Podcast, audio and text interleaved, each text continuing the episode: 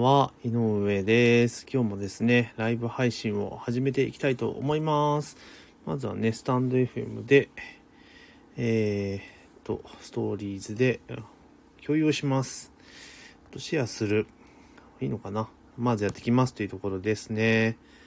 はい、えー、始めていきたいと思います。え今日はですね、えー、間もなく引っ越しシーズン、まあ間もなくてもうちょっと先ですけれども、またまたまですね、ライブドアニュースの記事でですね、満足度の高い引っ越し会社ランキング発表というところですね、えー、いう記事があったので、ちょっとそれについてですね、引っ越し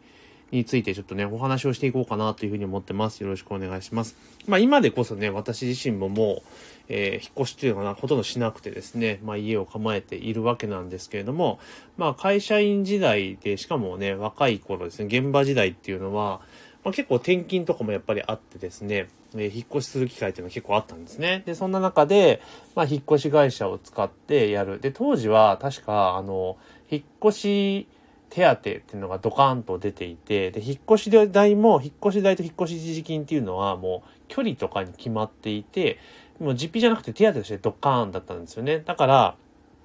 引っ越しに関わる経費をね、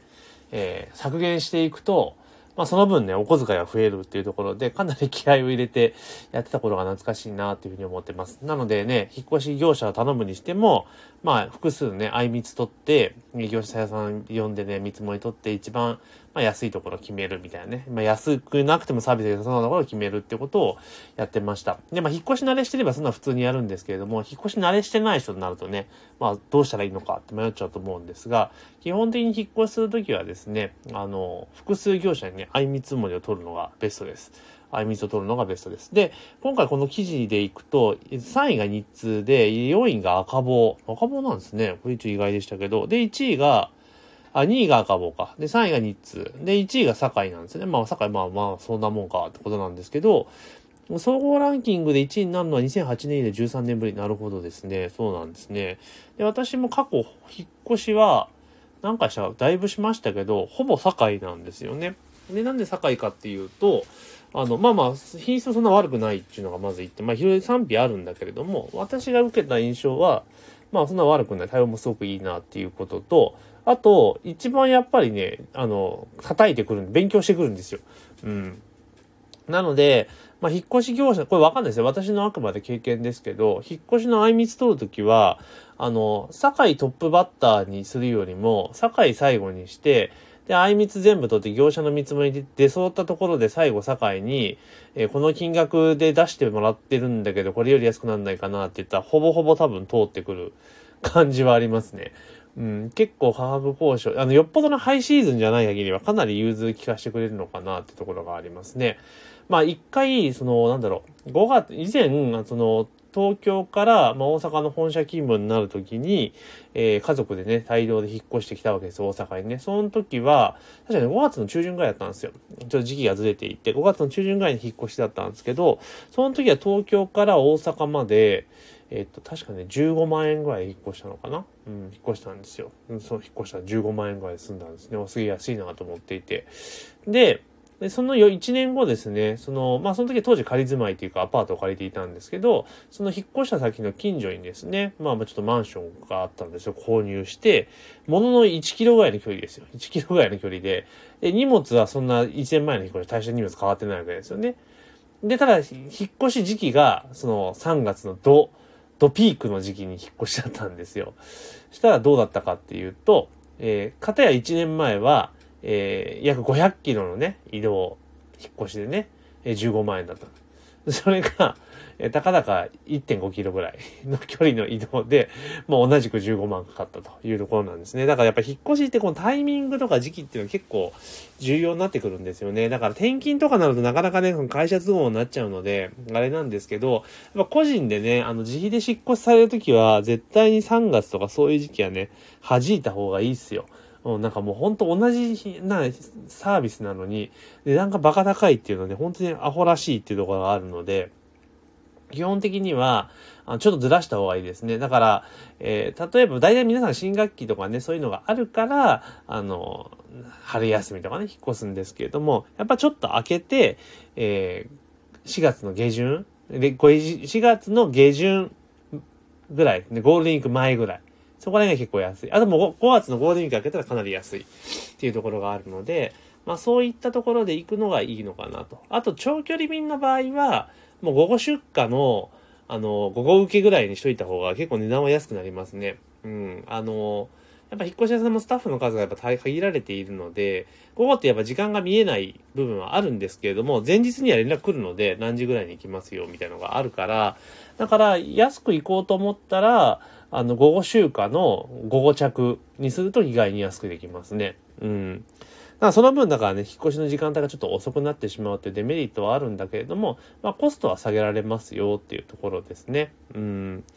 で、あとは、あの、今年昨年ですね、ちょっと実家を引き払う時に、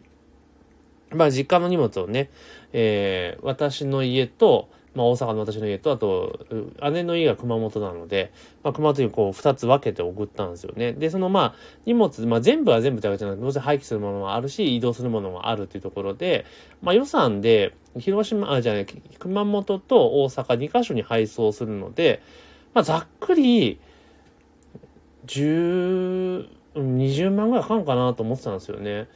でも結局、なんぼでやったんだろう。なんかすごい 10万かかんなかったぐらいの金額で多分やったんですよね。まあ9月の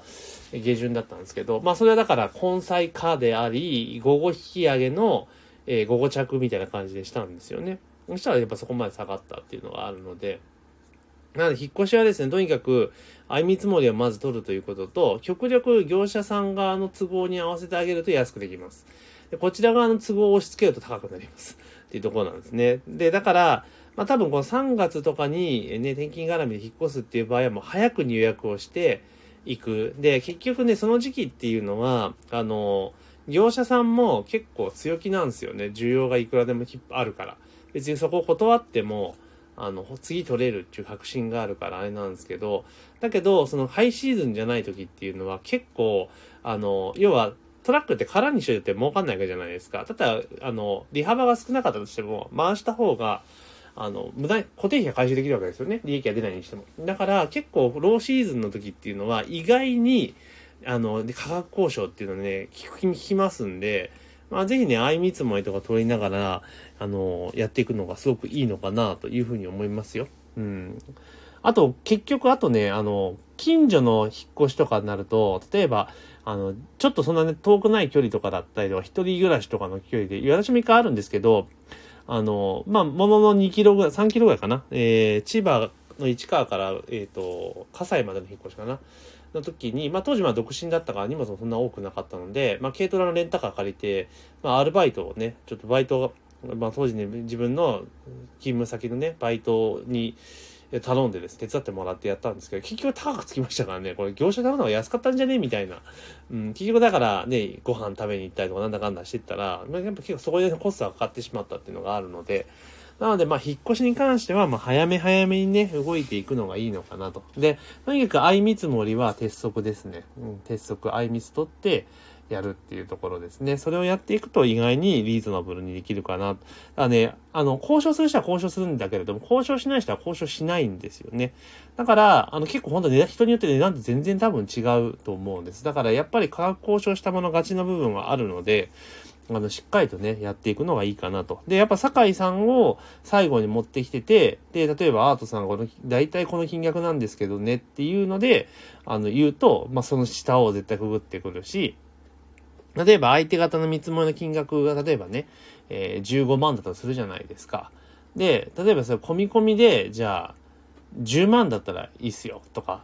10万だったら即決しますとか言うと、意外にね、OK 出るんですよ。ちょっと上司に確認していいですか？みたいな感じでなってくるので、まあ言って、言うのはただですから、言ってみてね、まとまればいいですし、で、それでそこで叩いたからといって、そのなんだろう、引っ越しの品質が下がるってことはほぼないので、なので、まあそんなところでですね、ぜひ今後ね、この、このシーズン、まあこれが引っ越しシーズンやってきますけれども、まずは早めに準備をしてですね、えー、あいみつを取るということを忘れずにやるといいんじゃないかなというふうに思っております。というところでね、今日もね、まあいろいろ配信をしましたけれども、えー、ぜひですね、引っ越しの準備をされている方はね、いろいろやっていくといいのかなといういうところです。で、えー、ぜひね、番組のフォローと登録をね、お願いしますね。で、フォローいただきましたら、えこちらがフォローバックさせていただきますので、ぜひね、フォローといいねとコメントお願いいたします。というところで、え今日のライブ配信は以上とさせていただきます。では、